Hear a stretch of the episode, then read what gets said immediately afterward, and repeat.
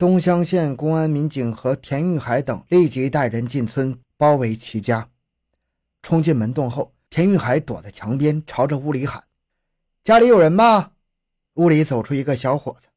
田玉海正欲上前抓捕，被大冠的女婿拉住，说：“不是马朵英。”卧倒！我要开枪了！田玉海拉动枪栓，又高声喊叫道：“马朵英，你出来！你们不要开枪！我我出来！”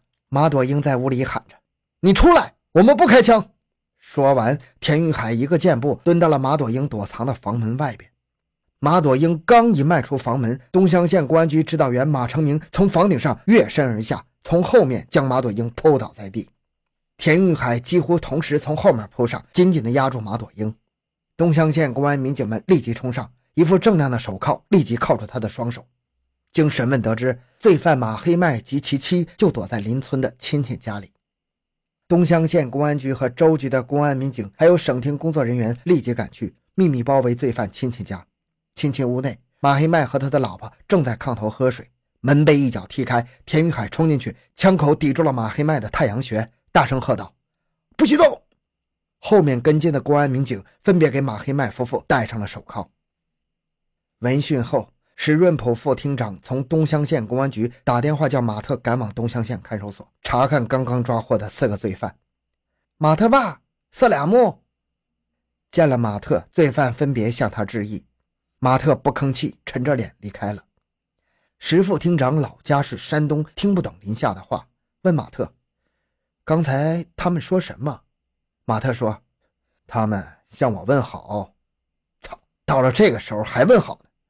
石副厅长又问：“他们怎么叫你爸？”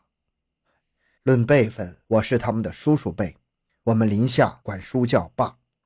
马特解释说：“大罐子一家原来也在中庄，和自己及中庄很多老百姓是一个祖宗。”越是这样，越要迅速查找线索，追捕逃犯。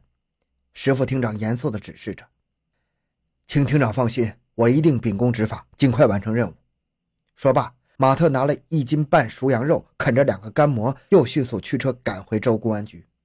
他向局长马时忠汇报过东乡案情及石副厅长指示后，又于凌晨四点赶到了马家堡现场指挥部。多里家舍的大火被扑灭了，周围两三里全被武警控制封锁。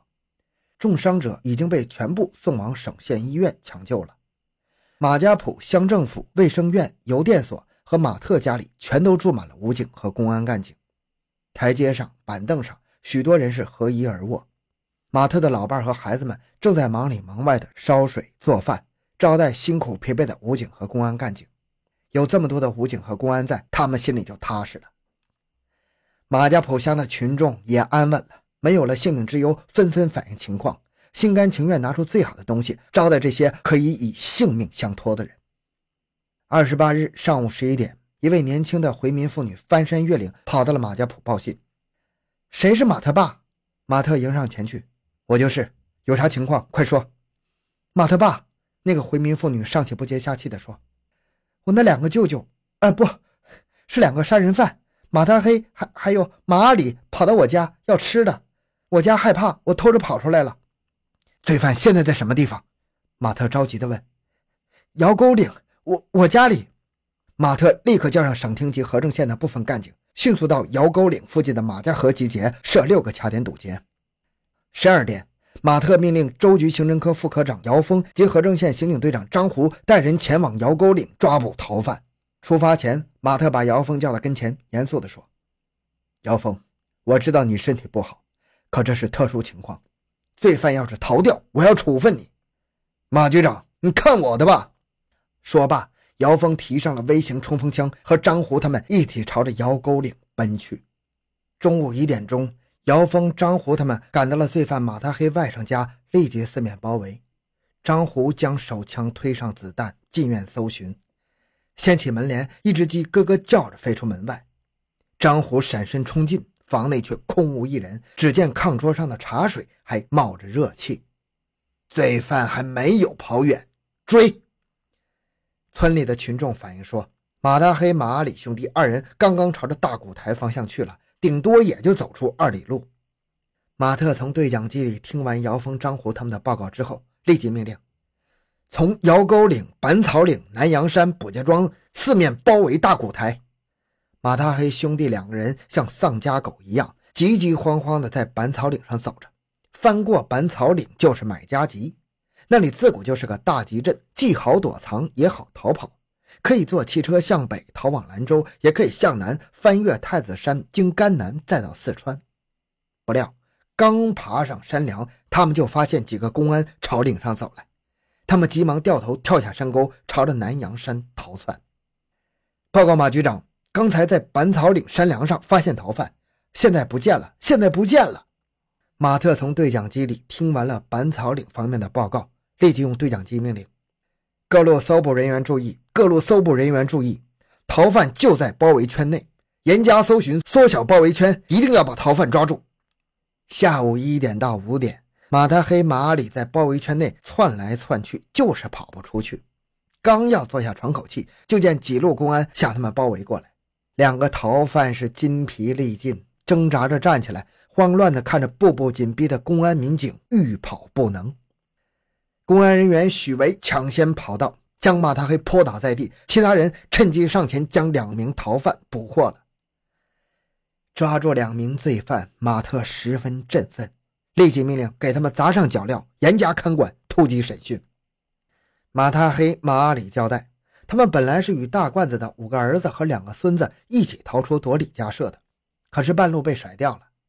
哎呀，人家是一母同胞，我们俩是侄子。隔着一层嘞，少啰嗦，赶快交代，马多萨他们逃到哪里去了？马特厉声的命令着。二逃犯摇摇头，不吭气儿。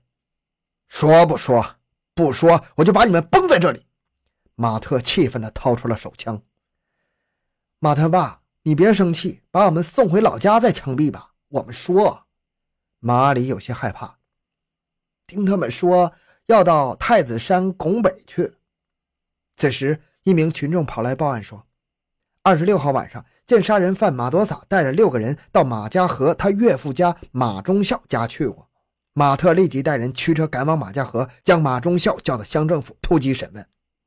当晚，马特的对讲机里传来了州公安局预审科科长王峰林的报告：“马局长，马忠孝已经交代了，马多萨等七名罪犯确实到他家里去过，后来向拱北方向去了。”马特立即带着二十六名公安干警。向进太子山的必经之地买家集方向赶去，同时电话请求州武警支队派武警前来支援。为了不暴露行动目标，他命令民警和武警全部到买家集旁边的新营乡政府集结。就在马特指挥公安干警抓捕马他黑和马阿里的同一天晚上，马他黑之妻陈米姐在临夏县榆林乡东沟村被抓获了。二十八日下午。临夏县公安局长熊斌及周斌臣等发现，榆林乡尹家集乡出现过几个可疑的人，一个胖老汉和一个老太太背着个两三岁的小孩子，还有一个年轻一点的媳妇儿，都已经不知去向。临夏县公安局立即向前来坐镇指挥的州公安局副局长拉正义汇报，并通过他向州公安局和武警支队请求支援。当晚天黑前，榆林乡尹家集乡便被州县公安民警和武警封锁控制了。在乡村干部的配合下，公安民警在一些重点村开始了搜查。晚上九点，熊斌等带人开始在榆林乡唐家湾逐门逐户的搜查。午夜已过，不见罪犯的踪影。凌晨两点，仍然不见罪犯的踪影。